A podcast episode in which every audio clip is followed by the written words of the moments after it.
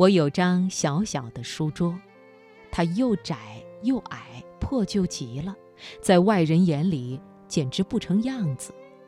上边的漆成片的剥落下来，残余的漆色变得晦暗发黑，连我自己都认不准它最初是什么颜色。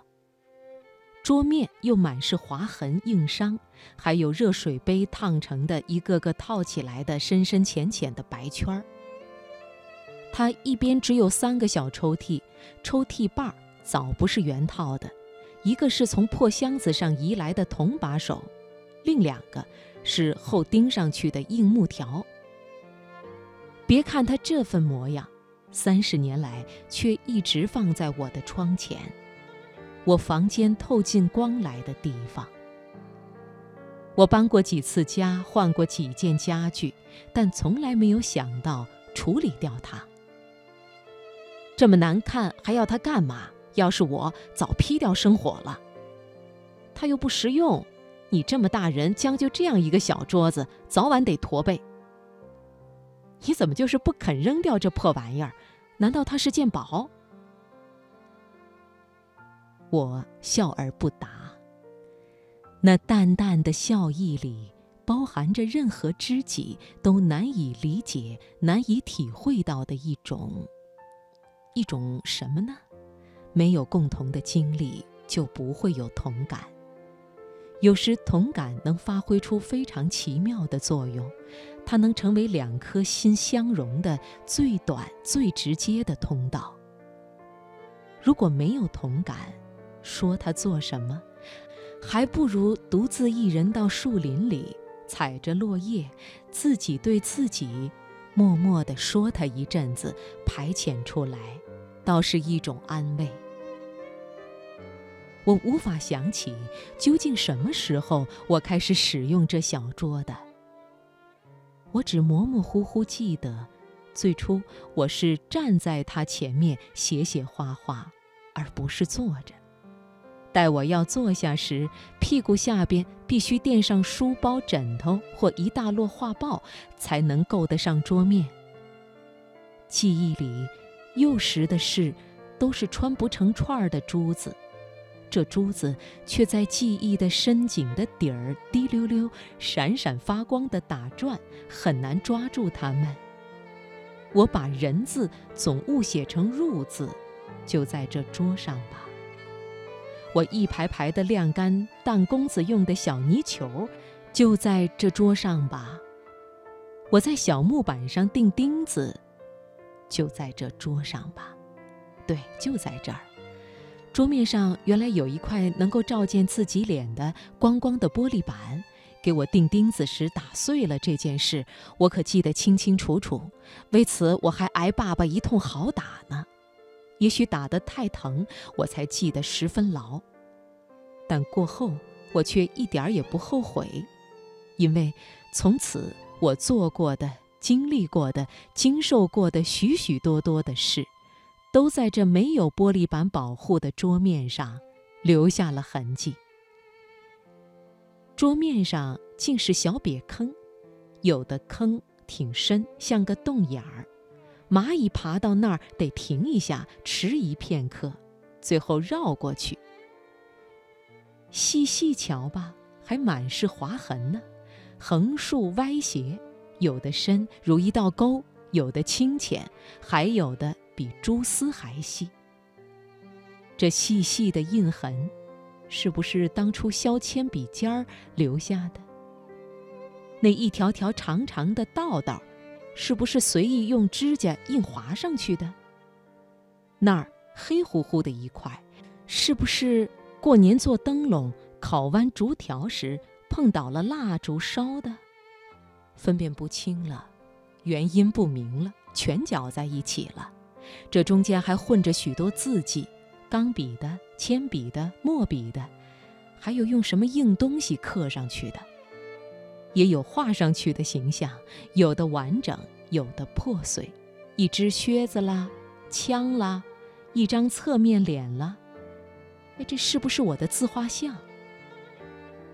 年深日久，早就给磨得模糊一片，痕迹斑驳的桌面，有如一块风化的相当厉害、漫画不清的碑石。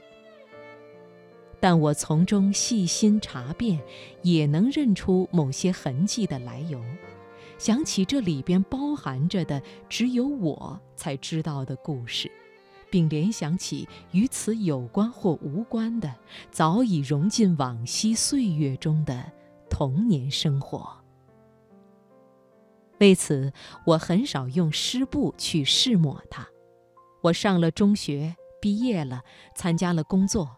我的许多事，写信、写文章、画画、吃东西，做些什么零七八碎的事儿，都在这桌上，它一直伴随着我。但它在我长大起来的身躯前，渐渐显得矮小、不合用了，而且用久了，愈来愈破旧。在后来买进来的新家具中间。又显得寒碜和过时。他似乎老了，早完成了使命，在人世间物换星移的常规里等待着接受取代。有一天，我画画，画幅大，桌面小，不得不把一半画纸垂到桌下，先画铺在桌面上的一半，待画的差不多时，再拉上纸来画另一半。这样就很难照顾到画面的整体感。我画的那么别扭，真急了，止不住愤愤地说道：“真该死，这破桌子！”他听着，不吭一声。等我画好了画，张挂起来，画面却意外的好。我十分快活，早把桌子忘在一旁。他呢，依然默默旁立。他就是这样与我为伴，好像我不抛掉他，他就一心而从无二意地跟随着我。是不是由于它仅仅是件无生命的物品，我从未把它作为一只小猫、小鸟、小兔那样的伴侣？但是，小兔死了，小猫跑了，小鸟飞了。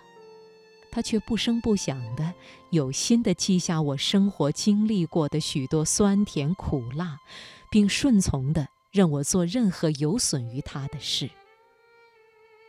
他就摆在我窗前，从窗子透进的光笼罩着他。我窗外是一棵大槐树的树冠，这树冠摇曳婆娑的影子，总是和阳光一起。投照在我这小小的桌面上，每当这树冠的枝影间满是小小的黑点时，那是春天。黑点儿则是大槐树出发的芽豆豆。这期间，偶尔还有一种俗名叫做绿叶儿的候鸟，在枝间凌厉地蹦跳的影子出现在桌面上。夏天来了。树影日浓，渐渐变成一块阴凉，密密实实地遮盖住我的小桌。等到这块厚厚的阴凉破碎了，透现出一些晃动着的阳光的斑点时，秋风还会把一两片变黄的叶子吹进窗，像几只金色的小船，落在我这如同无风的水面一般平光光的桌面上。随后该关窗子了，玻璃蒙上了薄薄的水蒸气，那片叶无存、光秃秃、只剩下枝丫的树影，便像一张朦胧模糊的大网，把我的小桌罩住。我常常被这些情景弄得发呆。谁说它丑？它无用？它应当被丢弃？